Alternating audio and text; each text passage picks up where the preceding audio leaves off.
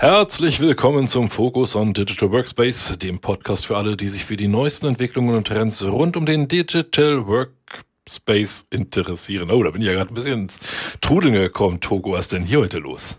Ja, ich weiß auch nicht. Servus Fabian. Servus Fabian. Servus Togo. Hallo Fabian, was äh, ist denn hier los? Zwei Fabianze? Ja, soll vorkommen. Oh. Ihr, ihr verwirrt mich. Ich krieg's äh, gerade nicht auf die Kette. Zwei Fabians in einer Folge. Äh, da müssen wir uns mal ein bisschen Ordnung schaffen. Aber ähm, mit was kriegen wir das hin? Ich weiß es nicht. Wie kriegen wir Ordnung in dieses Chaos? Was können wir da tun? Vielleicht haben wir eine Antwort drauf heute mit einem Thema, was uns, Fabian Hesselbart und mich, glaube ich, brennend interessiert wo wir aber noch nicht so tief eingestiegen sind in den letzten Folgen. Ähm, aber Fabian Hesselbart, möchtest du das Geheimnis lüften, um was das es heute geht? Sehr gerne. Wir hatten ja in eigentlich fast jeder Folge, glaube ich, immer wieder es kurz angerissen. Das, das Thema ist ITSM, also IT Service Management. Ähm, und wir hatten es ja schon ich, ich, erinnere mich in der ähm, Folge zum, zum, zum Identity Management oder auch bei Zero Trust kam es auch schon ein paar Mal ran. Generell, als wir uns über allgemeine Themen, über den, den äh, Digital Workspace unterhalten hatten, wussten wir, dass das auch ein großes, wichtiges Thema ist. Und äh, es hat jetzt sehr lange gedauert, bis wir es endlich geschafft haben, ähm, einen Termin zu finden ähm, und uns die entsprechende Expertise mit einzuladen, um endlich mal über dieses Thema in Gänze sprechen zu können, quasi mal aufzudröseln, was steht eigentlich hinter dem Begriff ITSM, welche Vorteile hat's, äh, welche Herausforderungen habe ich vorher, welche Herausforderungen habe ich nachher, wofür brauchen wir das halt alles, äh, wie sind so die Best Practices, um allen dieses Thema ranzugehen und deswegen herzlich willkommen, Fabian Schmidt. Ja, grüßt euch. Äh, freut mich heute total dabei zu sein. Ähm, ich habe schon in den ein oder anderen Podcast reingehört und finde es immer wieder spannend, was da für Themen dabei sind. Ähm, deswegen freut es mich umso mehr, dass ich heute selber als Gast mit dabei sein darf. Sehr schön. Danke, dass du die Zeit gefunden hast. Perfekt. Wie es bei jedem Gast so üblich ist, ähm, darfst du dich natürlich auch mal kurz selber vorstellen. Wo kommst du her? Wo lebst du? Was machst du gerne in deiner täglichen Arbeit? Feel free. Ähm, also ich komme gebürtig aus Würzburg, dort bin ich geboren und aufgewachsen, ähm, hat mich dann aber zum Studium ähm, nach München verschlagen und da bin ich irgendwie hängen geblieben. Und ähm, ich bin jetzt seit ungefähr einem halben Jahr bei der SVA äh, bin aber tatsächlich schon im Bereich Service Management ja bestimmt 10, 12, 13 Jahre unterwegs. Bin damals da so ein bisschen reingerutscht, kann man schon fast sagen, weil ein Kollege ausgefallen ist. Und da ging es dann darum, man hat innerhalb von zwei Wochen jemanden gebraucht, der bei einer, bei einer Roadshow mit Kunden das ganze Thema präsentiert. Und dann habe ich mich auf meinen Hosenboden gesetzt, mir die Grundlagen beigebracht und ähm, bin dann da hängen geblieben tatsächlich, weil ähm, es macht total Spaß, Services mit den Kunden zu bearbeiten, über Prozesse zu sprechen, ähm, IT-Organisationen zu entwickeln, aus der Zettelwirtschaft raus hin in digitalisierte Prozesse und alles, was dazugehört. Ja, und dementsprechend bin ich da unterwegs und ähm, freue mich da total jedes Mal auch neue Kunden kennenzulernen, neue Herausforderungen kennenzulernen, weil vom Prinzip her. Kein Kunde ist gleich, keine IT-Organisation ist gleich und es macht mir einfach Spaß. Ja, sehr geil. Ja, herzlich willkommen. Schön, dass du dabei bist. Ähm, schön, dass wir es endlich geschafft haben, auch einen Aufnahmetermin dafür zu finden. Jetzt hast du ja ähm, schon so ein bisschen in deiner Vorstellung, in deiner eigenen Vorstellung ähm, gesagt, also so ein paar Begriffe genannt wie ähm, Services und, und Herangehensweise auch schon. Du kannst uns ja mal ähm, einfach frei raus sagen, wofür steht ITSM und was macht ITSM? Naja, ähm, ITSM ist, wie das wie die Abkürzung sagt, steht für IT Service Management. Das heißt, ähm, man stellt seinen Kunden, seinen Mitarbeitern Services bereit, Und die müssen in irgendeiner Form oder wollen in irgendeiner Form betrieben werden, bereitgestellt werden, initial ausgerollt werden, wieder zurückgenommen werden, wenn ein Mitarbeiter aufhört oder oder oder. Das sind so Bereiche, wo man, wo man immer unterwegs ist. Ähm, eigentlich dreht sich alles rund um den Service. Auch Digital Workspace ist ein Service für die Endbenutzer. Also ähm, ich komme jeden Tag in die Arbeit und nutze das jeden Tag, weil ich habe einen Laptop, ich habe ein Handy, ich habe Zugänge, ich habe irgendwelche Anmeldedaten, womit ich mich anmelden kann. Ähm, dahinter versteckt sich ein Service mit technischen Komponenten und die wollen betrieben werden. Dann, dann lass mich da ganz kurz einhaken, ja, weil äh, das, das nicht, dass mir ein bisschen zu schnell geht und die Sache entgleist.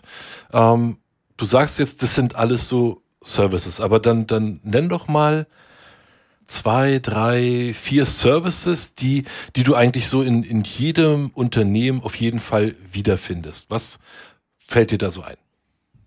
Mm, also ganz klassischerweise ein digitaler Arbeitsplatz, mhm. ähm, Netzwerkdienste, allein mhm. so WLAN, ähm, Netzwerkanschlüsse, dass die funktionieren. Oder was fällt mir da noch ein? Klassisches äh, Kommunikation wie Mail, Teams, mobile Devices in Form von einem Handy, einem Tablet, was auch immer. Ähm, das sind, sind alles Services. Wie man dieses Kind am Ende des Tages nennt, ist, mhm. ist dann jedem selbst überlassen. Okay, verstehe. Das heißt, im Endeffekt ist es so, jedes Mal, wenn ich ähm, in meinem Unternehmen etwas nutze, was ich für meine Arbeit brauche, kann ich im Endeffekt schon sagen, dass es irgendwie eine Art Service ist. Also nehmen wir mal ruhig das, das Beispiel mit, mit der E-Mail. Du meintest ja gerade, E-Mail sei halt auch ein Service. Das heißt, wenn ich mit einem Kunden kommuniziere über äh, E-Mail, dann mm, wird mir von dem Unternehmen oder von der IT-Abteilung der Service E-Mail bereitgestellt. Das heißt, ich kann E-Mails senden und empfangen und mhm. die auch zeitnah lesen. Das ist quasi dann erstmal so der, der Begriff eines, eines Services. Vollkommen richtig. Okay. Ja, cool. Das äh, klingt jetzt für mich so, weil ich muss ja ehrlich gestehen, so E-Mail äh, und das ist ja, das ist ja nichts, wo ich, also da überlege ich mir gerade, wo, wo brauche ich denn dafür jetzt ITSM?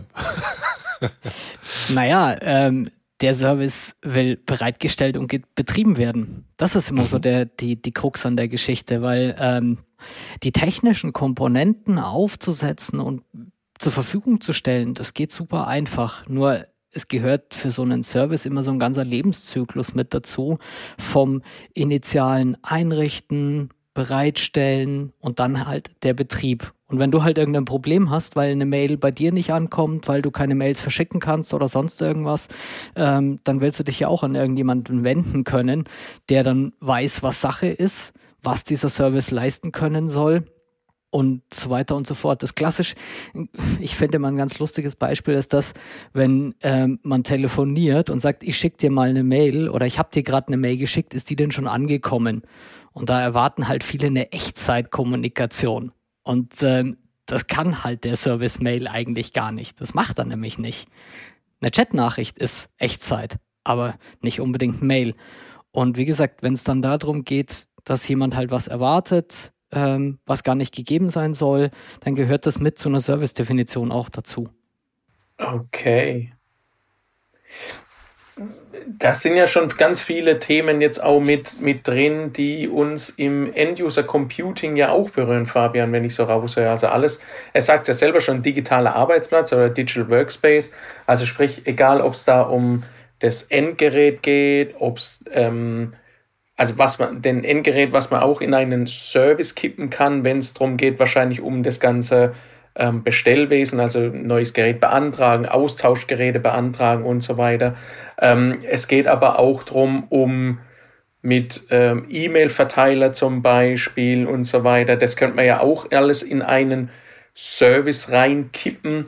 Ähm, die Frage ist, ob wir auch sowas wie Applikationen, also sprich, dass jemand bestimmte Zugriffe, wie auch immer, dass wir da auch einen Service dahinter bauen können, wie wir im besten Fall dann automatisiert jemand da auch Zugriff oder wie auch immer geben können in unserem EUC-Bubble äh, äh quasi.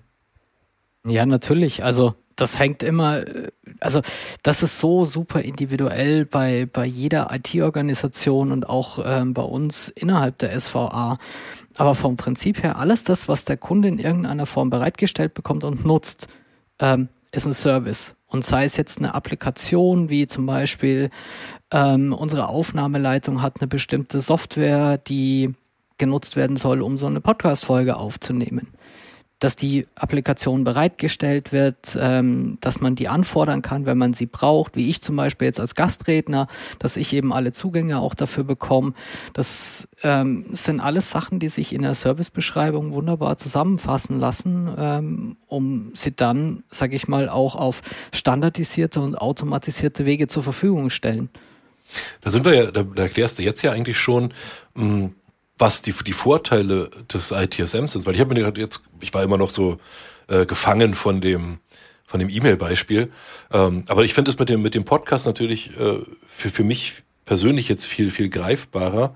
Aber auch das mit der Applikation Toko, was du geschrieben hast. Und jetzt jetzt hattest du ja gerade erwähnt, Fabi, was so ein bisschen auch so der der Vorteil am Ende sein kann, wenn ich sage ich mal diese diesen Service sei es nun die Bereitstellung einer Applikation oder für dich jetzt die Bereitstellung des Equipments und die Zugänge ähm, oder auch das E-Mail-Postfach ähm, oder dass es mich, wenn wir von, von Identity sprechen, hatten wir vorhin kurz erwähnt, oder dass es überhaupt meine digitale Identität, sag ich mal, in dem Unternehmen ja überhaupt gibt, äh, ist ja im Endeffekt ja auch ein Service. Irgendwo muss ich ja mal angelegt worden sein, entweder manuell oder halt eben automatisiert, dass das natürlich dann auch der der einer der Vorteile ist, dass ich, wenn ich es dann tatsächlich automatisiert habe, dass es wahrscheinlich äh, nicht mehr so fehleranfällig ist und äh, das natürlich auch eine gewisse Performance so mit sich bringt oder äh, sag ich mal sich auch so ein bisschen diese Schludereien, sag ich mal, ähm, wegdenken lassen ja, können und, und dann ja, halt gar nicht mehr existieren. Natürlich, also ähm, umso besser ein Service definiert und beschrieben ist, umso leichter fällt, sag ich mal, ähm, da einen gewissen Standard draufzulegen, einen Qualitätsstandard auch anzusetzen, dass es halt nicht irgendwie, ähm, wenn ein neuer Mitarbeiter anfängt, ähm, eine Woche dauert, bis der überhaupt mal nach seinem ersten Arbeitstag das Arbeiten anfangen kann, sondern gleich an seinem ersten Arbeitstag alles hat, was er braucht ähm, dafür kann man dann Checklisten, standardisierte Checklisten erstellen, kann die abbilden elektronisch in IT-Service-Management-Werkzeugen und ähm, hat dann eben oder läuft nicht Gefahr, dass man einfach irgendwas vergisst. Das ist ja immer so die größte Sache, wenn ein Mitarbeiter kommt am ersten Tag so, ähm, ja, und wo ist sein Laptop? Oh, ups, haben wir vergessen. Hm, na toll. Jetzt kann er erstmal einen Tag nicht arbeiten. Ja, hier haben wir vielleicht irgendwo noch ein Spare-Gerät. Ähm, es fängt, ach Gott, ich könnte, ich glaube, ich könnte tagelang darüber referieren, was da alles dazugehört, aber grundsätzlich sollte man sich das so vorstellen, ich versuche etwas zu beschreiben, was der Benutzer am Ende, am Ende des Tages nutzen kann, versuche da einen Standard zu etablieren, dass immer alles gleich bereitgestellt wird. Und wenn ich das geschafft habe, dann kann ich mich auch in einem zweiten Schritt über Automatisierung ähm, mhm. Gedanken machen und kann da richtig Geschwindigkeit reinpacken. Weil ja. Du, du, ja. du lass, achso, Toko. Ja gut, dann du. Ich hoffe, ich vergesse meinen Punkt nicht. Aber dann Toko, fang noch du zuerst. Ja, mach du, weil ich, äh, ich kann mir vielleicht das ein bisschen länger merken. Also schieß raus. Was soll das jetzt heißen? nee, pass auf, äh, du hattest es ja gerade mit der Checkliste angesprochen und ähm, da ist mir gerade eingefallen, dass ich hatte mal in einem Unternehmen gearbeitet, das ist wirklich aber schon viele, viele Jahre her. Da gab es, wenn man in dem Unternehmen angefangen hat, einen Laufzettel, äh, wo dann halt drauf stand, welches Equipment man bekommt, oder nee, eigentlich in welche Abteilung man halt geht, nämlich Lauf zur IT-Abteilung, um dir Equipment A, B und C geben zu lassen. Und dann musste man das immer per Kugelschreiber, also per Hand, dann sich signieren lassen, gegenzeichnen lassen. Dann wurde da die Seriennummer auf diesen Laufzettel. Es war kein digitaler, sondern es war ein Laufzettel, den ich mhm. ausgedruckt, ausgehändigt bekommen habe. Ähm, dann zur, zur nächsten Abteilung, wo ich dann meine Arbeitskleidung bekommen hatte. Ähm, dann ging es nochmal weiter, da habe ich dann eine Zugangskarte bekommen. Ähm, und das, da gab es noch irgendeinen Punkt äh, der, der fällt mir jetzt aber nicht ein. So, das heißt, man ist jetzt quasi von, von einer Abteilung zur nächsten ge gelaufen mit diesem Handzettel, der natürlich dann irgendwann halt aussah wie ähm, äh, zerknickt und fettig und irgendjemand hat dann noch mal da noch mal was hingeschrieben und an die Seite, weil dann vielleicht die Zeile auch nicht ausgereicht hat oder was auch immer. Das das Krasse an dieser Sache ist, dieser Laufzettel, genau diesen Laufzettel solltest du dann, wenn du das Unternehmen verlassen hast, wieder nehmen. Und dann gab es dann nämlich ganz rechts nochmal ein Kästchen für wieder zurückgegeben. Also, weil wenn ich das Unternehmen verlasse und jetzt sage ich mal sag ich, fünf Dinge bekommen habe, Notebook, äh, Tablet, Smartphone, Arbeitskleidung oder Zugangskarte mhm. oder was auch immer, musste ich jetzt diesen Zettel, hoffentlich hatte ich den noch, wieder hernehmen und quasi den Weg rückwärts wieder ablaufen und die Sachen halt wieder zurückgeben. Und oftmals war es natürlich so, je nachdem, wie lange man dann unter dem Unternehmen gearbeitet hatte, dann äh, war da schon wieder ein ganz, wurde der Prozess vielleicht halt, oder nee, es war ja gar kein Prozess, sagen wir mal so, die Idee von dem, wie es funktioniert, wieder irgendwo halt angepasst, so dass dann, ja, das kann ich jetzt so aber nicht äh, dir hier abzeichnen, dass du jetzt deine Arbeitskleidung wiedergebracht hast und äh, hattest du nicht auch noch Schuhe bekommen? Und ich, nee, es war ein Poloshirt. Mehr gab's damals ja. nicht und sowas. Also, ja, das glaube ich dir jetzt aber mal nicht. Hier, guck mal, ob du nicht doch noch Schuhe hast. Und ich so, äh, was? Wir haben nie Schuhe bekommen. Was ist los mit dir? Und wie gesagt, und, und da, da musste ich einfach gerade darüber nachdenken, als du das mit der Checkliste gesagt hast. Äh, das ist äh, also zum Glück schon wirklich lange her, aber eigentlich ist es ja ein perfektes Beispiel, dieses On- und Offboarding von Mitarbeitern. So, was brauchen die halt am Anfang und was muss ich am Ende, wenn sie dann das Unternehmen ja auch verlassen, warum auch immer, ähm, wieder tun, damit die Zugänge halt gesperrt werden, damit ich meine Hardware zurückbekomme, was auch immer. Und ähm, das sind ja dann eben genau diese einzelnen Prozesse, die ich in irgendwie so eine Kette zusammenpacke, um daraus halt den kompletten Service zu definieren. Ist das korrekt? Mhm. Ja, definitiv. Also ähm, ich muss, wenn, wenn ich sowas höre, ähm, wir arbeiten noch mit Laufzetteln oder mit irgendwelchen Protokollen, ich muss da immer an Passierschein A38 denken. Ich weiß nicht warum, das ist das Erste, was mir grundsätzlich in den Kopf kommt.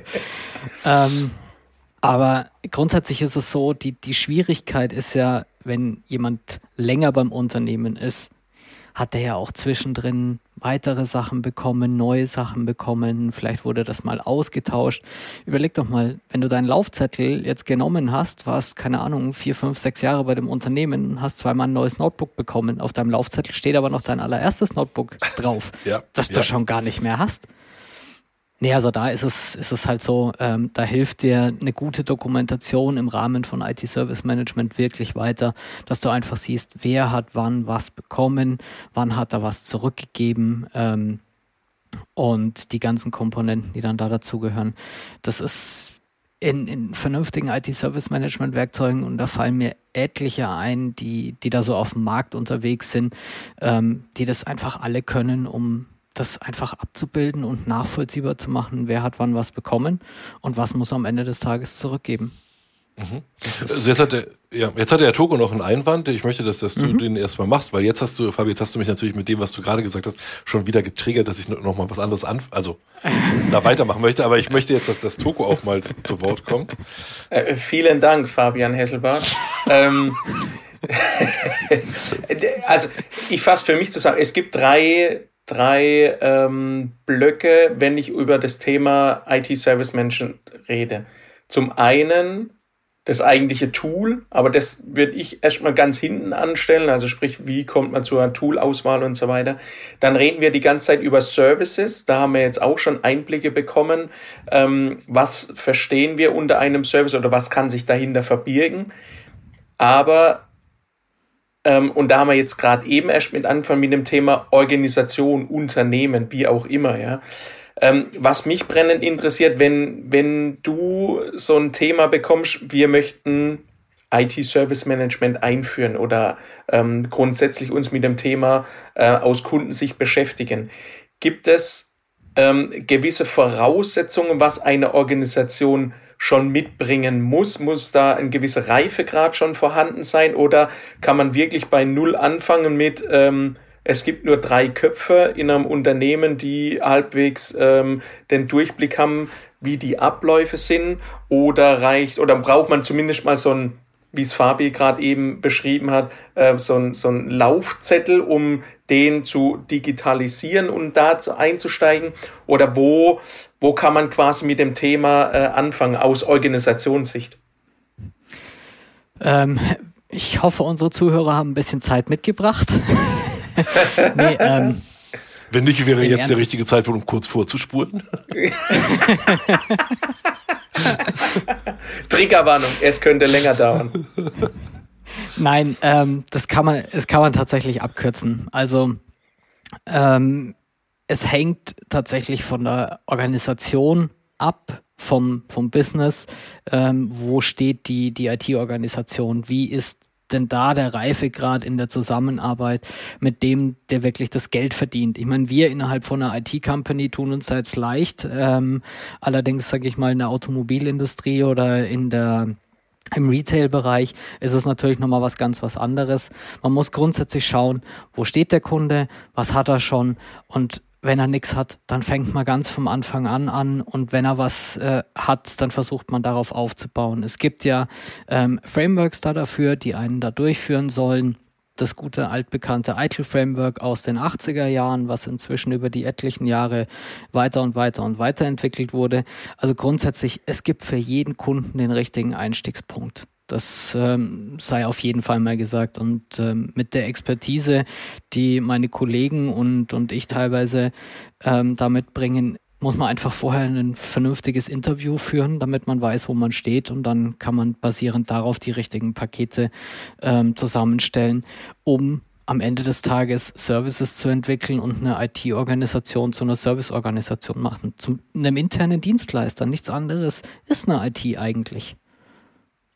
Das heißt aber, die, die Vorgehensweise wäre dann schon zu gucken, welche Reifegrad hat die Organisation, ähm, dann ähm, zu gucken, was möchte er denn abbilden, welche Services möchte er zur Verfügung stellen, um dann, so wie ich es vielleicht richtigerweise schon gesagt habe, ganz zum Schluss gucken, welches Tool passt jetzt am besten da dazu. Also nicht umgekehrt, es kommt jemand und sagt, boah, ich finde das Tool super, weil es mega tolle ähm, Grafikoberfläche äh, und was weiß dann ich hat, aber am hinterher äh, man sich vielleicht äh, fragt, ja, aber die Services, die wir jetzt brauchen oder diese Abläufe, kann das Tool gar nicht so abbilden.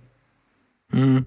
Also das ist der, der Idealfall, ähm, dass es so sein sollte. Ich, ich schaue mir immer erst an, wo stehe ich, wo stehe ich als Organisation, ähm, fange an, das Ganze zu dokumentieren, ähm, den Reifegrad zu ermitteln und dann suche ich mir das Tool, was dazu passt. Ähm, was ich aber in der Praxis leider immer wieder erlebe und das ähm, passiert halt ganz, ganz oft. Ähm, wir brauchen ein Tool, um Prozesse zu verwalten. Aber der eigentliche Service dabei wird total vergessen. Okay, also sprich, ITSM ist nicht das Allheilbringen, ähm, sondern die Organisation muss aus sich heraus ähm, die Motivation haben, Services darzustellen und das auch zu verstehen und dann kann das Tool ihn, äh, die Organisation dabei unterstützen. Mhm, genau, genau so ist es. Okay. Okay, aber ähm, jetzt, ich, ich überlege, ob, ob dann doch schon der Zeitpunkt ist, über, über Tools zu reden oder, oder beziehungsweise über den Mehrwert eines Tools, weil aus, aus meiner Sicht ähm, ist es so, es gibt jetzt einzelne Services, die wir Mitarbeitern anbieten und auch anbieten müssen oder auch optional. Haken dran. Aber da brauche ich ja um all das oder um, um, um das zu tun, brauche ich ja erstmal noch gar kein Tool, sondern da muss ich doch tatsächlich erstmal wahnsinnig viel Papier generieren, um überhaupt all das, was hinter einem Service steht, sei es nun, dass halt ein Mitarbeiter ins Unternehmen kommt, ich brauche die digitale Identität, der braucht einen Zugang, wohin braucht er Zugang, er braucht ein E-Mail-Postfach, das muss halt irgendwo angelegt werden, äh, bla bla bla. Also der, das ist ja, das kann ich ja unendlich weiter denken. Das mhm. muss doch alles erstmal ähm, niedergeschrieben werden, definiert werden, äh, zu so einem Paket geschnürt werden, bevor ich mir überhaupt erstmal Gedanken mache, was für ein Tool am Ende ich dann halt nutze. Ist das, ist das richtig? Ja, sollte, sollte im Idealfall so sein. Also ich muss da jetzt nicht ähm, Megabyte, Gigabyteweise elektronisches Papier, weil wir sind ja alle in einem Paperless Office unterwegs, wie wir ja wissen. Na, selbstverständlich. Ähm, Korrekt. ähm, Gigabyteweise elektronisches Papier produzieren. Ich muss einfach eigentlich muss ich als IT-Abteilung mal den Mut haben, aus meiner IT-Blase rauszugehen und einfach mal meine Anwender, meine Kunden, die Nutzer von, von irgendwelchen digitalen Diensten mal fragen, ähm, was erwarten sie denn von mir? Mhm. Und wenn die mir sagen, was sie erwarten, dann tue ich mir in der Regel viel leichter, überhaupt was zu definieren und runterzuschreiben, weil ansonsten kommt man ganz, ganz schnell, wenn man sich da in seiner eigenen Welt bewegt, immer vom Hölzchen zum Stöckchen, zum Grashalm, zum was weiß ich was, ähm, hat aber das Ganze total vorbeigemacht an dem, der es eigentlich am Ende des Tages verwendet. Mhm. Und deswegen ähm, kann ich jedem nur empfehlen, sprecht doch einfach mal mit euren Kunden, mit euren Anwendern. Also wenn ich Kunde sage, meine ich grundsätzlich den Mitarbeiter außerhalb der IT, der dafür sorgt, dass das Unternehmen läuft. Eine HR-Abteilung, eine Marketing-Abteilung, einen äh, verantwortlichen Verkaufsleiter in der Retail-Branche oder, oder, oder. Was die denn tatsächlich brauchen und wollen von der IT. Vielleicht kommt er dann auch zu dem Schluss, wir können ein Drittel davon wegschmeißen, weil es eh keiner nutzt. Mhm. Glaube ich jetzt zwar nicht, aber könnte sein. Aber das heißt, äh, wir, wir ähm, dürfen dann unsere IT-Abteilung als Serviceeinheit sehen, die Services für den internen Kunden, also Mitarbeiter und so weiter bringt. Gibt es da irgendwelche, wenn man mit diesem Thema IT-Service Management startet, irgendwelche Low-Hanging Fruits, wo man sagt, da kommt man schnell in Anführungszeichen zu einem Erfolg, wo man ähm, verantwortlichen Mitarbeitern, wie auch immer, ähm, präsentieren kann. Guck mal, wir haben innerhalb kürzester Zeit einen Service zur Verfügung gestellt, da hat, kann jeder davon profitieren und weil es so schön und so toll geklappt hat, möchten wir in Zukunft weitere Themen angehen. Die gehen vielleicht nicht mehr so schnell, aber gibt es da irgendwas, so, so Quick Wins, wo man sagt, wenn der damit startet, catcht da eure Mitarbeiter, eure Kunden, ähm, die sind zufrieden, so wie das abläuft und dann könnt ihr diese dicken Bretter anfangen zu bohren, weil ich glaube, äh, na, keine Ahnung, ich weiß es nicht, gibt es da irgendwas, wo man sagt, oh, jetzt äh, ausgerechnet mit dem Thema wollte anfangen, ähm, das ist, glaube ich, ähm, äh, High-End-Stufe oder Endgegner, ähm, was wir im, im IT-Service-Management-Umfeld angeht, äh, startet doch erstmal mit was Kleinem, in Anführungszeichen. Ähm, also richtig low-hanging fruits gibt's da eigentlich nicht tatsächlich, weil auch da hängt's extrem stark davon ab, was der, was das Unternehmen braucht, was die, ja, was das Business letzten Endes für die, für seine tägliche Arbeit braucht. Ähm, aber ja, ich will es nicht, ich will es nicht ganz sagen, dass es diese Low-Hanging Fruits nicht gibt, weil grundsätzlich ähm, setzt man immer da an, wo man gerade steht. Und das ist immer so nach dem, bisschen nach dem Motto, start where you are. Das heißt, wenn du etwas schon hast im Unternehmen, dann greif doch zuerst das an, bevor du in irgendeiner Form anfängst, Neues zu bauen oder zu versuchen, das Ganze großartig weiterzuentwickeln. Aber es ist jetzt nichts, was ich euch speziell benennen könnte ähm, oder mit an die Hand geben könnte. Fangt doch mal mit dem Service an, der fällt euch super leicht, weil ähm, ich weiß, was viele Unternehmen sagen würden mit so low-hanging fruits und wenn wir das angehen, dann sind wir super. Das ist das On- und Offboarding. Ähm, On- und Offboarding kann ich euch allen aber sagen, ist die Königsdisziplin der Services. da gibt es viel zu viele Abhängigkeiten. Ähm, deswegen, ähm, ja, fangt dort an, wo ihr steht. Vielleicht dann auch als low-hanging fruit innerhalb der IT. Das geht auch. Okay, aber, aber Fabi, dann machst du, dann machst du mal auf eine andere Weise konkret. Ähm, wie, weil, da hören jetzt vielleicht äh, ähm, Unternehmen gerade diesen Podcast äh, und die überlegen sich jetzt, ja, brauche ich gerade ITSM oder brauche ich gerade nicht ITSM?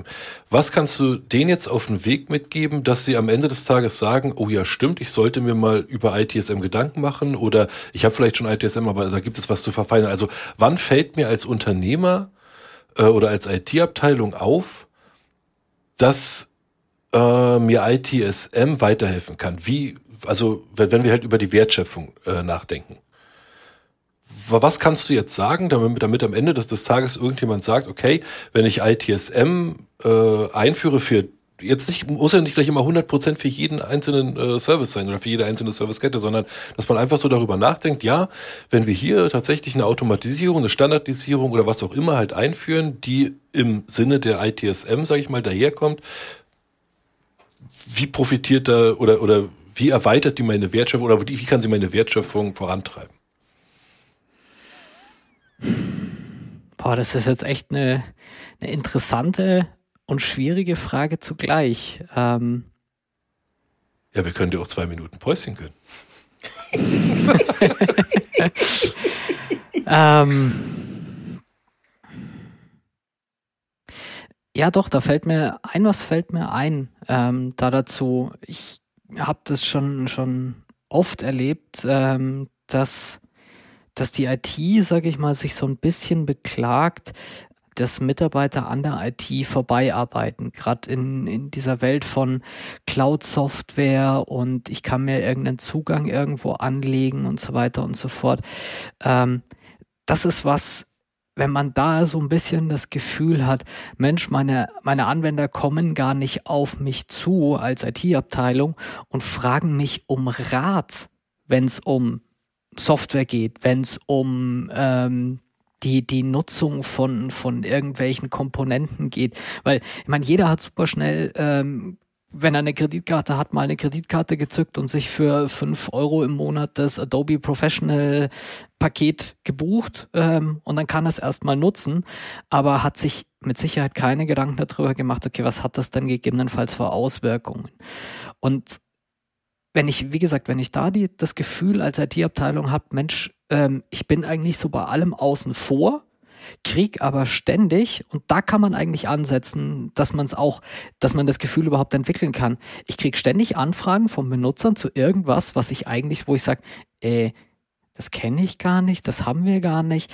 Dann sollte man sich einfach mal überlegen, eine Initiative zu starten, wirklich sich transparent nach außen zu geben ähm, und zu sagen, pass auf, wir starten jetzt hier eine Initiative in Richtung, ähm, ihr könnt euch als vertrauensvoller Ansprechpartner an die IT-Abteilung wenden und wenn ihr etwas braucht, dann kommt zu uns. Vielleicht haben wir tatsächlich schon was für euch im Einsatz klassisches Beispiel, ähm, das hatte ich zum Beispiel innerhalb von meiner ersten Woche gesagt bekommen tatsächlich, bevor ihr euch Visio beantragt, fragt doch mal oder schaut doch mal, was wir sonst so anbieten. Wir haben zum Beispiel eine Alternative mit Draw.io, kann fast das gleiche.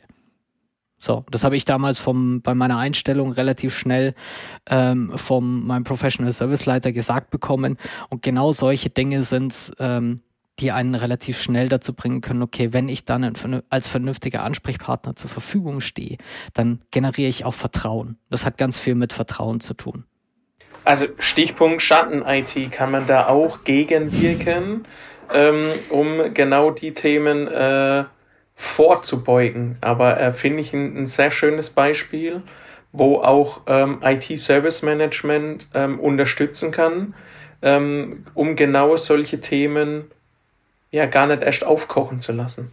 Ja, und es, es ist ja genauso, wie du gesagt hast, Fabi. Also ähm, da, da kommt dann immer wieder ja sowas hervor und das trifft, hat man ja wirklich in bei fast allen Kunden oder bei fast allen Unternehmen in den letzten Jahren stellt man genau das ja halt immer wieder fest, dass irgendwo Schatten-IT aufgebaut wurde, sei es nur, sei es nur durch irgendwelche äh, Collaboration-Tools oder Sharing-Tools, Dropbox und wie sie alle heißen, äh, oder ähm, ja, auch, auch das mit Adobe fand ich, fand ich ein super Beispiel. Mit Visio genauso. Also vielleicht gibt es irgendwo schon äh, Alternativen innerhalb des Unternehmens, äh, die dann einfach aber vielleicht nicht sorgfältig kommuniziert wurden und dann meint halt irgendjemand, na ja, ich habe da letztens auf wo auch immer äh, bekannten Internetseiten gesehen, ach, hier gibt's auch das Tool, dann lade ich mir das halt runter und auf einmal passiert halt sowas. Und da ist natürlich äh, völlig richtig, dass du, und das hattest du äh, vorhin schon angesprochen,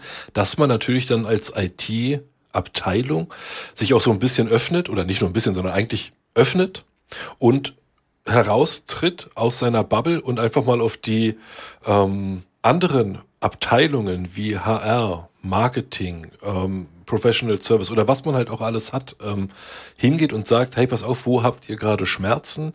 Äh, wo wünscht ihr euch einen automatisierten Flow, weil es eh immer wieder Arbeiten sind, die wiederkehrend sind, wo ich aber über 15 Klicks halt durchhangeln müsst, obwohl ihr sowieso immer die gleichen 15 Klicks macht.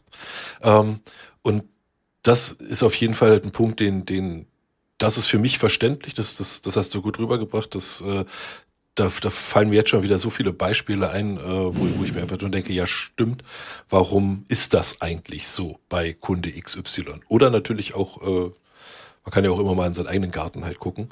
Äh, von daher völlig, völlig richtig. Ähm, okay. So, das heißt, wir haben jetzt also Services, sei es nun, ob, ob aus welcher Abteilung auch immer die kommen, über die HR-Abteilung oder äh, Marketing, wem auch immer, und gehen quasi offen auf unsere Kunden, aka Mitarbeiter oder eben Abteilungen und befragen die, welche wiederkehrenden Flows habt ihr, wo passieren häufig manuelle Fehler, also Eingriffe, die man eigentlich verhindern könnte, weil man vielleicht irgendwie etwas von Blatt A auf Datenbank C per Hand dann abtippen musste und schon hat man, sag ich mal, sich vertippt und dann schon, stimmt schon wieder alles nicht mehr, öffnet sich und jetzt beginnt man gemeinsam mit dieser Abteilung, gemeinsam mit uns als, als Dienstleister, ähm, diese, diese Services zu definieren, diese, diese äh, Abläufe zu definieren, so würde ich es mal, mal nennen, ohne jetzt immer wieder den gleichen Begriff als Service halt zu, zu, zu nennen, um dann halt eine Ablaufkette zu, zu, zu generieren, zu erstellen, so, jetzt haben wir uns wahnsinnig viele Gedanken dazu gemacht, wie quasi diese Ablaufkette auszusehen hat. Was ähm, passiert dann? Da kommen wir jetzt quasi zu dem Punkt Tools. Jetzt bin ich aber natürlich total gespannt. Jetzt haben mir die Tools ja noch nicht dabei geholfen, diese Kette zu definieren. Aber was bringt mir jetzt ein Tool, ein ITSM-Tool und diese Kette, diese Ablaufkette? Wie kriege ich die zusammen und welchen, was, was passiert dann? Naja, das Tool hilft mir letzten Endes am Ende des Tages nur dabei, das Ganze digital abzubilden und nicht in irgendeinem Word, Confluence oder was weiß ich für einem Dokumentationswerk niederzuschreiben, sondern die Abläufe, sage ich mal, innerhalb von IT-Service-Management-Werkzeugen haben immer den Fokus, das Ganze ähm, den ganzen Service in einer gleichbleibenden Qualität wiederkehrend erbringen zu können und auch im schlimmsten Fall ähm, nachvollziehbar zu machen, wenn etwas geändert wurde, warum etwas nicht mehr geht. Da helfen mir IT-Service-Management-Werkzeuge wirklich, wirklich ganz, ganz viel. Und ähm, viele bieten dann halt auch noch die Möglichkeiten, irgendwelche Schnittstellen zu bauen, dass ich eben dann, wenn ich alles sauber beschrieben habe und es geschafft habe, da einen sauberen Standard auch reinzubringen, dann kann ich eben innerhalb der Service Management Werkzeuge ähm, bestimmte Automatismen antriggern, die dann sage ich mal, die menschliche Fehlerkomponente, das ist ja nichts Schlimmes, wir sind alle Menschen, wir machen alle Fehler, aber gerade diese Fehlerquelle, sage ich mal, rauszunehmen aus einer Servicebereitstellung oder auch aus, ähm, aus einer Service oder im Rahmen von Service-Definitionen, dass ich da eben immer wieder Teilschritte habe, die auch robotertätig oder roboterähnliche Arbeiten einfach rausbringen.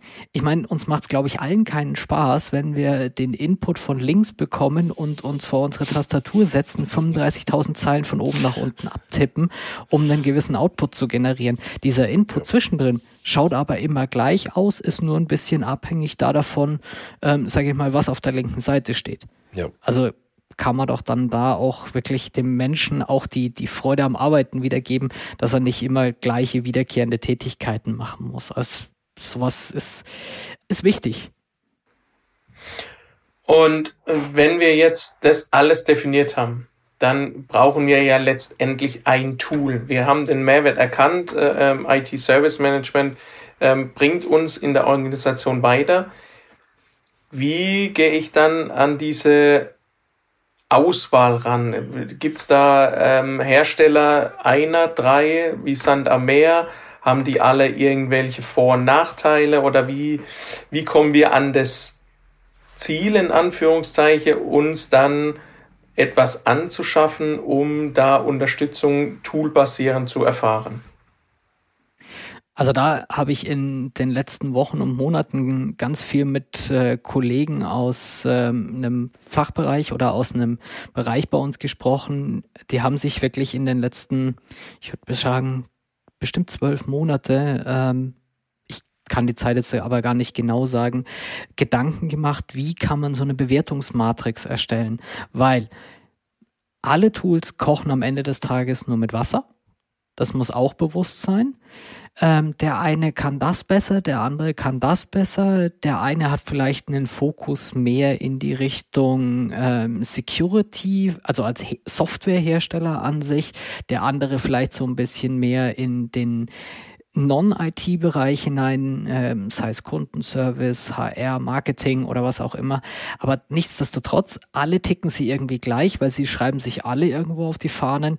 Wir können ähm, Prozesse abbilden, die im Rahmen dieses ITIL-Frameworks definiert sind oder auch in dem, es gibt noch etliche mehr Frameworks inzwischen, FitSM und YASM und wie sie nicht alle heißen, aber grundsätzlich ticken sie alle ähnlich. Das heißt, man muss über eine versuchen, über eine Bewertungsmatrix rauszukriegen, welche Tools passen am besten, gibt es irgendwelche Ausschlusskriterien, brauche ich irgendwelche Funktionalitäten zwingend? Und dann ist es meiner Meinung nach, ähm, und das zeigt die Erfahrung, am Ende des Tages ein Stück weit eine Entscheidung, was gefällt mir vom Look and Feel besser. Also wenn sie, wenn man dann irgendwann mal in so einer Shortlist von zwei, drei ähm, Softwarelösungen gekommen ist, dann ist es am Ende des Tages eine Look and Feel Entscheidung. Mhm. Es ist, ist immer wieder so, wo, de, wo man sich dann denkt, so, gerade als Implementierungspartner, wenn du so ein gewisses Portfolio hast und äh, einen technologischen Schwerpunkt selber mitbringst, und dann denkst du dann, boah, eigentlich könnte ich das mit dem und dem Tool, hier Ivanti zum Beispiel oder einer ServiceNow, ähm, schon echt gut abbilden. Der Kunde entscheidet sich aber trotzdem fürs Atlassian-Produkt. Ja, wenn man da nachfragt, dann ist es grundsätzlich, ist, ja, weil mir halt einfach die Oberfläche besser gefallen hat. Funktionell wart ihr alle sehr nah beieinander. Es gab jetzt nichts, wo, wo man sagt, äh, das kann der eine gar nicht und, und der andere wesentlich besser, sondern ihr seid einfach alle nah beieinander mit den Technologien und den Tools. Aber mir hat es besser gefallen. Mhm. Preis, Preisentscheidungen klammer ich da jetzt mal aus, weil wenn man natürlich bei einem Einkauf vorbei muss und der dann drei ähnliche Tools sieht, ähm, die alle, sage ich mal, ähnlich viel kosten, plus minus, sagen wir mal 10, 20 Prozent, dann trifft meistens der Einkauf die Entscheidung fürs günstigste. Klar, natürlich. Leider. Ähm, aber nee, Spaß beiseite. Es ist, man muss sich Schritt für Schritt dem Ganzen nähern. Ähm, und äh, mit den Kollegen, mit denen ich da auch regelmäßig zusammenarbeite, wir sind da relativ gewieft drin, auch so eine Auswahl zu erstellen, nachdem wir die ganze Vorarbeit äh, geleistet haben mhm. und können dann eben sagen, okay, Tool A könnte passen, weil, Tool B, weil, Tool C, weil. Wir stellen dir alle drei vor, wir stellen es gegenüber ja. und am Ende des Tages entscheide bitte, was dir besser gefällt.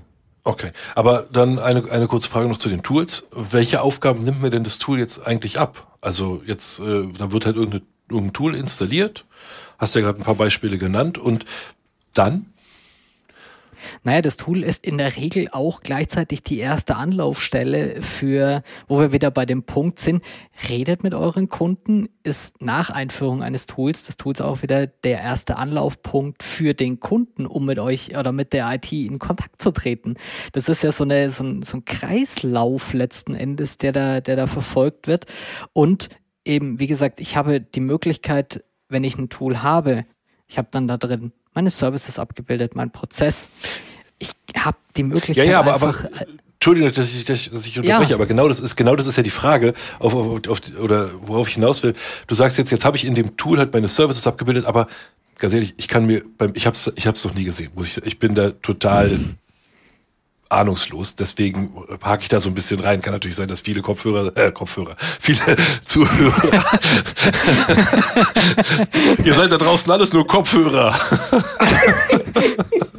an Nein, alle Kopfhörer. Nicht. Genau, an alle Kopfhörer da draußen. Ihr könnt euch jetzt gegen die Stirn schlagen. Also ich wollte eigentlich sagen, dass alle Zuhörer sich so Facepalm machen, weil nur ich bin der Einzige, der es wieder nicht kapiert. Ähm, aber du hast jetzt gesagt, sind jetzt unsere Services oder unsere Ablaufkette ist jetzt irgendwie in das Tool gekommen. Ja, aber meine Frage ist ja, aber wie denn? Also ist das jetzt, ist das jetzt eine Programmieraufgabe? Ist es, muss ich jetzt PowerShell gut können, um, um da irgendwie PowerShell reinzukommen? Ist es eine REST-API-Geschichte? Ist es alles und ähm, immer halt irgendwie mit Code-Snippets äh, verbunden? Und ich, ich kann mir, ich kann mir einfach noch nicht vorstellen, wie ich jetzt dieses Tool halt fütter mit meiner eben noch definierten, also papiergenerierten ähm, Servicekette. Mit, da kommt User A ins Unternehmen und der braucht jetzt Smartphone, Notebook, äh, Poloshirt und die Stiefel und los geht's.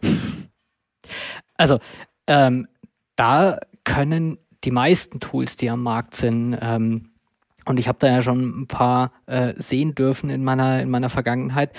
Ähm, da helfen dir die Tools, dass du eben wenig Programmieraufwand hast. Das heißt, du hast für vieles, was in irgendeiner Form grafisch bedienbar sein soll, ähm, wirklich auch grafische Designerwerkzeuge, sei es jetzt für Workflows, um automatisiert irgendwelche ähm, Aufgaben anlegen zu lassen. Ähm, dafür gibt's grafische Designer, wie gesagt, aber es man kommt teilweise, auch wenn viele Toolhersteller sagen No-Code, Low-Code-Plattform, Mhm, ähm, ja. kommt man an der einen oder anderen Stelle nicht um ein bisschen Coding rum. Klassisches Beispiel ist immer die Anlage von irgendwelchen AD-Accounts mit ähm, einem dazugehörigen Anlegen von einem ähm, oder Synchronisation dann vollautomatisch ins Azure AD mit dem Auslösen, dass eine Mailbox und eine Lizenz zugewiesen wird. Ja, auch dafür gibt es wiederum sehr technische Werkzeuge, die fertige Schnittstellen haben, wo ich einfach nur den Input reinschmeiße und fest definierte Endpunkte habe. Ähm, die sind dann aber manchmal nicht ganz so flexibel. Also je nachdem, wie man da als, als IT-Organisation aufgestellt ist, weil PowerShell hat sich da echt weit verbreitet in den letzten Jahren, ähm, kommt man um so ein paar kleine Programmierungen nicht rum. Auch so ein bisschen ein Grundverständnis von REST APIs hilft, weil darüber lassen sich so viele Sachen inzwischen automatisieren, weil wir sind ja in einer Welt unterwegs, wo sage ich mal, ganz, ganz viele Tools, ich will jetzt keine Prozentzahlen nennen, aber wirklich ganz, ganz viele Tools über irgendeine REST API mhm. verfügen, mhm. die angesprochen ja. werden kann, die befüttert werden kann, die Daten irgendwo hinschreiben kann, die ausgelesen werden kann.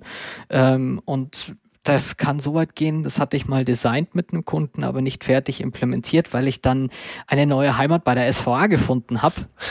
ähm, die hatten ihre Lagerverwaltung ähm, unter anderem auch für IT-Equipment komplett im SAP. Und über eine Middleware ähm, haben wir da mit ein bisschen ähm, REST API und so weiter und so fort die Lagerverwaltung im SAP angezapft und somit waren die immer synchron. Also so ein bisschen Programmierung gehört schon dazu, aber das okay. Service Management Werkzeug an sich gibt mir häufig die Möglichkeiten, das überhaupt zu tun, weil ja. da bringen sie alle in irgendeiner Form die, die technische Grundlage mit. Mhm. Und das ist eben der große Vorteil. Und wenn ich es dann da drin habe, dann läuft's ja immer gleich ab. Ja, klar. Nee, aber dann, dann, das, das, das reicht mir im Endeffekt schon, um zumindest zu verstehen, wie ich jetzt quasi das Tool mit meiner Ablaufkette füttern kann. Quasi, da wird es wahrscheinlich schon so ein paar standardisierte Flows geben, die sowieso jeder immer haben will, ja. sei es nun mit äh, Ausgabe von irgendwelchen äh, Hardware-Komponenten oder wie gesagt das Anlegen eines Benutzers, äh, sowohl lokal als auch in Azure oder anderen Identity-Providern. Klar, dass es da schon vor und falls ich eben an denen mal was anpassen muss oder eben tatsächlich halt eine, eine Software habe oder eine andere Idee habe, die eben nicht schon durch einen Standard daherkommt, dass man dann äh, das Ganze mit PowerShell oder anderen ähm, Skripten, sage ich mal so, äh, oder REST-APIs äh, dann eben anzapfen kann, um andere Backend-Systeme, andere Schnittstellen zu triggern, um eben diesen Flow komplett abzubilden. Ja, das ist natürlich geil. Cool. Da unterstützt ihr dann auch, also ist das dann auch eins deiner Tätigkeiten oder ist das oder bist du eher in der Organisation davor halt tätig, dass dass du eher dieses Papier generierst und die Flows definierst oder ist es beides? Ähm, ich mache tatsächlich beides. Also ich hm. bin ähm, wie ich ja gesagt habe, ich mache seit ähm, 10, 11, 12 Jahren, wenn nicht sogar ein bisschen länger, IT-Service Management an sich, diese ganze Definition. Aber ich bin auch vom Persönlichen her ein Mensch, der super gern auch technische Sachen mal ausprobiert und ähm, dann das Ergebnis ganz gern sieht. Das heißt, ich habe da auch einen Technologieschwerpunkt von einem amerikanischen Softwarehersteller, der mir persönlich total gut gefällt, weil er halt so ein wahnsinnig großes Portfolio hat. Deswegen, ich mache beides. Ähm, mein Schwerpunkt ähm, ist aber auch so ein, schon ein bisschen in die. Was, den Hersteller? Ja. Ach, warum nicht? Ähm, ist, äh, ist Ivanti. Nicht zu verwechseln ah, ja. mit dem Pizzalieferdienst Avanti. ah ja, okay.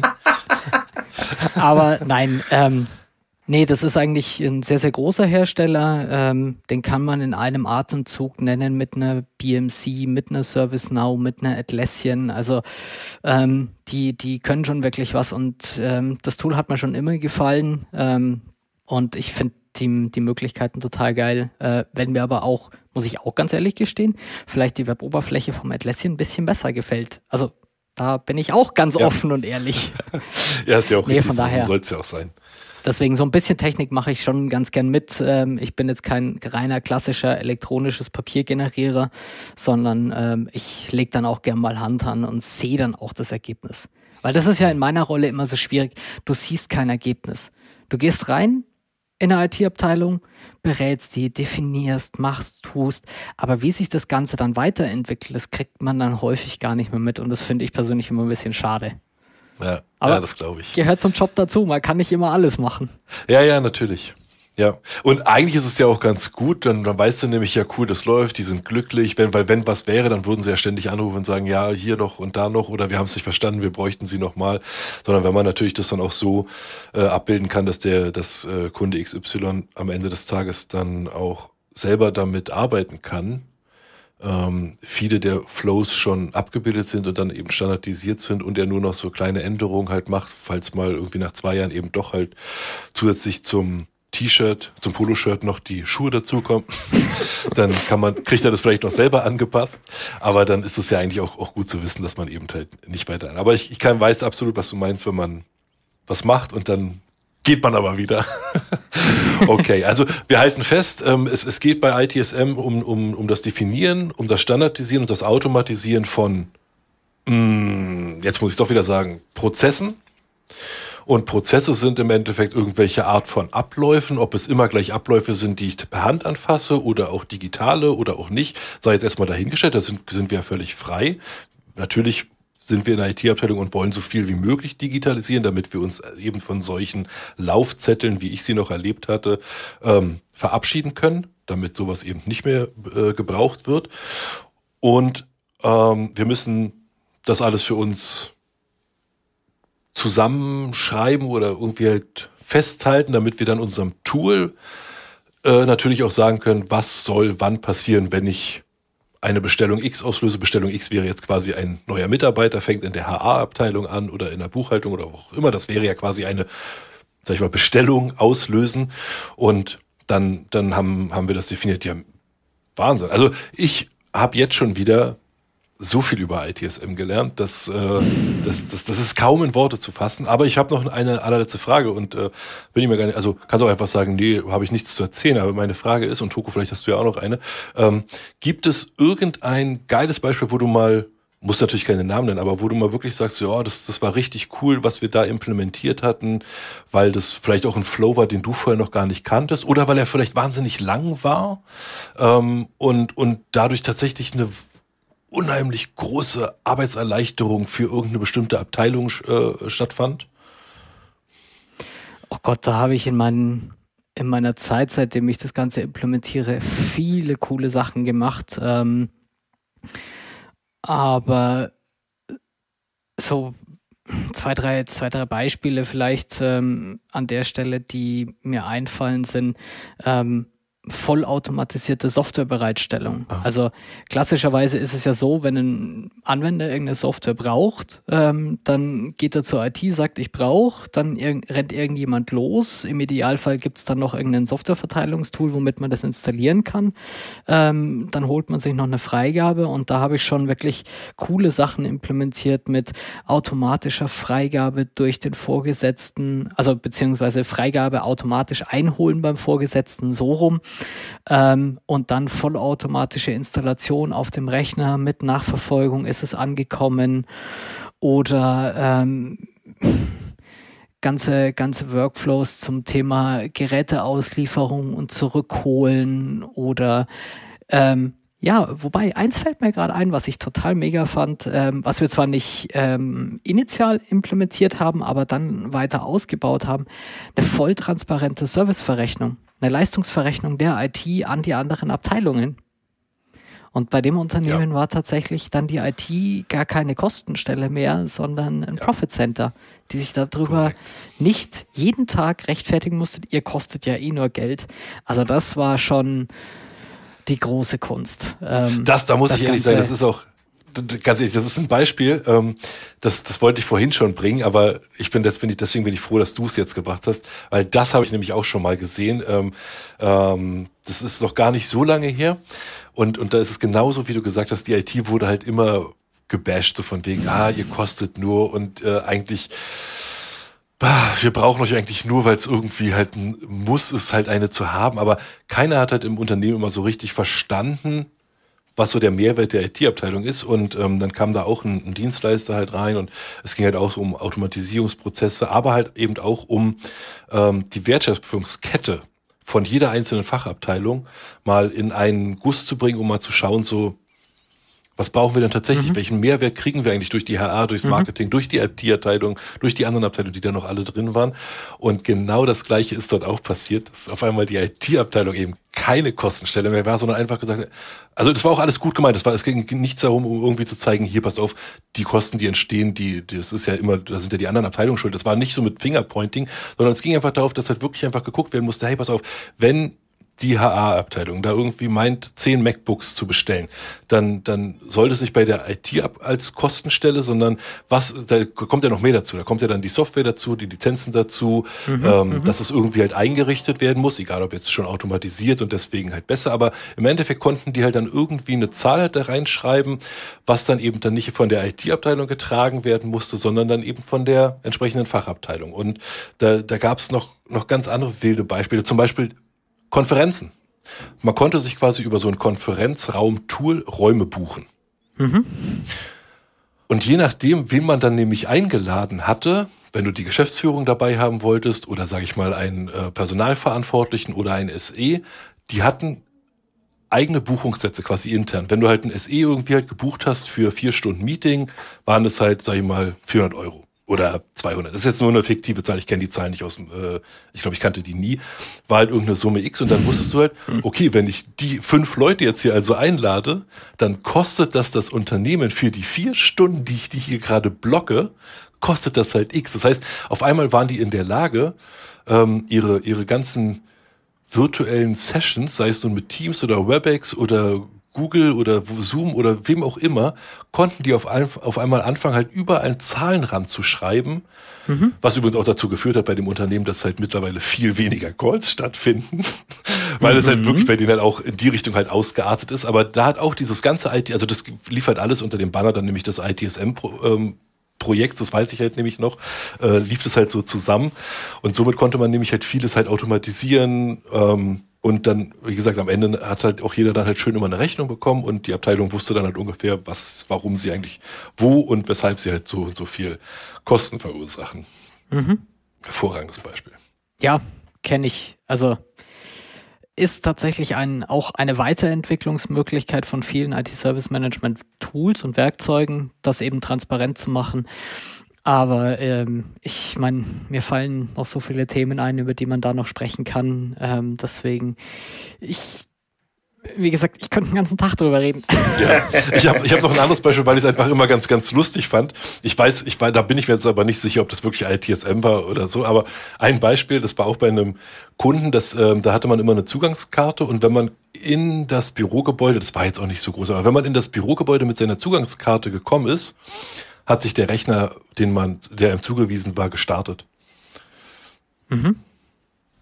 Fand ich einfach, also so Super. mega einfach, weil da musste ich halt nicht irgendwie, also das haben die eingeführt, um eigentlich halt Strom zu sparen. Das war halt ein anderer Gedanke, aber ich fand es halt einfach mega geil. So, ich pack da vorne schon meine Karte rein, weil ich jetzt eh in den ähm, ins Bürogebäude komme, fängt da hinten schon äh, drei äh, Büros weiter meinen Rechner an zu booten. Und das Geile ist, wenn jetzt der Mitarbeiter zum Beispiel vergessen hat, den Rechner runterzufahren und er sich dann aber mit der Mitarbeiterkarte auscheckt, fährt der Rechner wieder runter. Ja. Witzige Idee. Ist so eine, so ein ganz kleines Beiwerk, was man dann auch realisieren kann, halt noch zu Zeiten von Desktop-Rechnern. Ich meine, mit dem Laptop geht das schwierig, aber. genau, richtig. ähm, ja, ja, genau. Es, es waren Webclients, korrekt. Nee, ach Gott, da gibt es so viele Beispiele, so viele Anekdoten. Ich meine, die IT hat sich ja auch weiterentwickelt. Ja, ja, klar, natürlich. Ähm, wir sind ja auch inzwischen bei, bei mobilen Arbeitsplätzen mit einem Smartphone, bei ganz viel internetbasierter Software und mhm. hast du nicht gesehen. Also das ist, ist auch spannend. Und da bin ich auch gespannt, wo die Reise ehrlich gesagt noch hingeht mit dem Thema IT-Service Management, weil ähm, auch da muss man sich weiterentwickeln, muss sich den aktuellen Gegebenheiten anpassen. Ähm, deswegen kann ich jedem da auch nur mal ähm, den, den Rat mitgeben.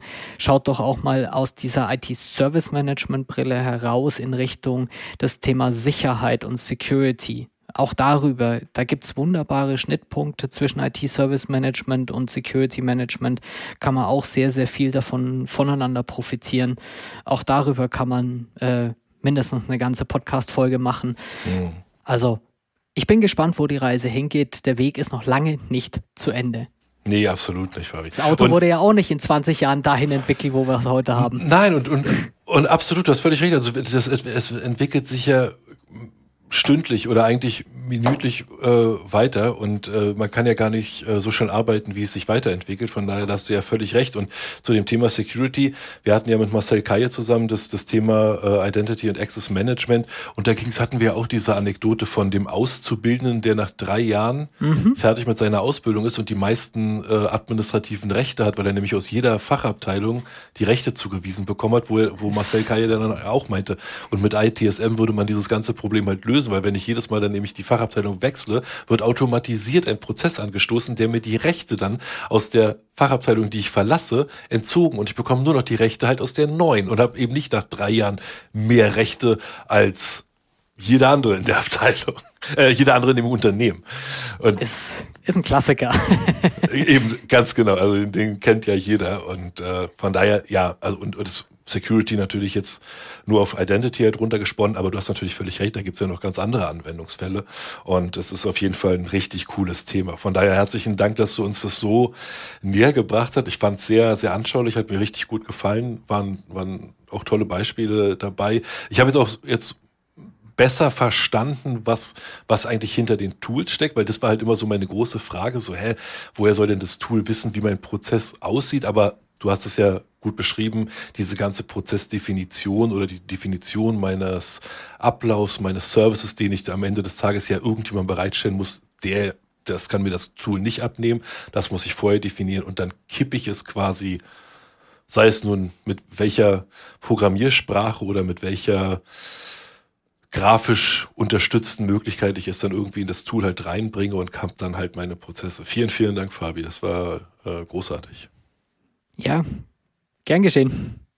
Danke auch von meiner Seite. Und du hast ähm, am Redefluss vom äh, Fabian Hesselbart schon gemerkt, ähm, solltest du irgendwann mal Unterstützung brauchen, ja, ähm, sprich den Fabian an. Er ist Feuer und Flamme für das Thema. Ähm, er nimmt auch das Thema noch mit auf seine Agenda ähm, und tut sich da Wissen gerne aneignen. Also äh, wenn mal wieder Not am Mann ist, äh, Fabian ist dein Mann dann quasi. Könnt ihr im Doppelgespann die Fabians auftreten. Großartig, genau das werden wir tun. Aber ich muss ehrlich gestehen, also ITSM war schon immer ein Thema, was mich halt brennend interessiert hat. Das ist ja kein Geheimnis. Ich war auch äh, ab der äh, ersten Podcast-Folge habe ich immer wieder der Toko ja genervt. So, hä, wir müssen irgendwann mal ITSM machen. Ich will über ITSM reden, weil ich das Thema einfach so geil finde. Also weil da auch so viel Automatisierung und so viel Standardisierung drin fing. Und da bin ich halt ein großer Fan von, eben nicht immer so viel halt neu erfinden und äh, nicht so viele Klicks manuell machen. Gerade wenn ich sie jeden Tag machen muss, dann will ich sie einfach nicht jeden mhm. Tag machen, sondern soll vielleicht irgendein Programm das für mich übernehmen. das nervt einfach nur von, von daher, äh, ja. Aber deswegen halt, äh, ja, da war, steckt tatsächlich sehr viel Leidenschaft dahinter. Und aber bei dir ja auch, Fabi, von daher, das, das freut mich. Und ich hoffe bei euch da draußen auch. Ich hoffe, ihr konntet auch viele nützliche Informationen mitnehmen und seid jetzt genauso gehypt wie ich von dem Thema ITSM. Falls ihr es noch nicht seid, dann schreibt uns am besten an podcast.sva.de und dann vereinbaren wir nochmal ein eins zu eins Gespräch, um euch dann auch von diesem Thema zu überzeugen, damit ihr dann genauso gehypt seid wie wir. Genau. Und äh, wir verlassen jetzt unseren digitalen Arbeitsplatz und begeben uns zurück in die analoge Welt. Aber keine Sorge, wir nehmen die Erkenntnisse mit, dass der digitale Arbeitsplatz uns nicht nur neue Möglichkeiten eröffnet, sondern auch neue Herausforderungen. Jo, genau. Und wer weiß, vielleicht begegnen wir uns ja bald in einem virtuellen Meetingraum wieder wo wir dann gemeinsam über die digitale Zukunft diskutieren können. Bis dahin, bleibt digital und hört uns bald wieder. Bis dahin, ciao, ciao. Ciao.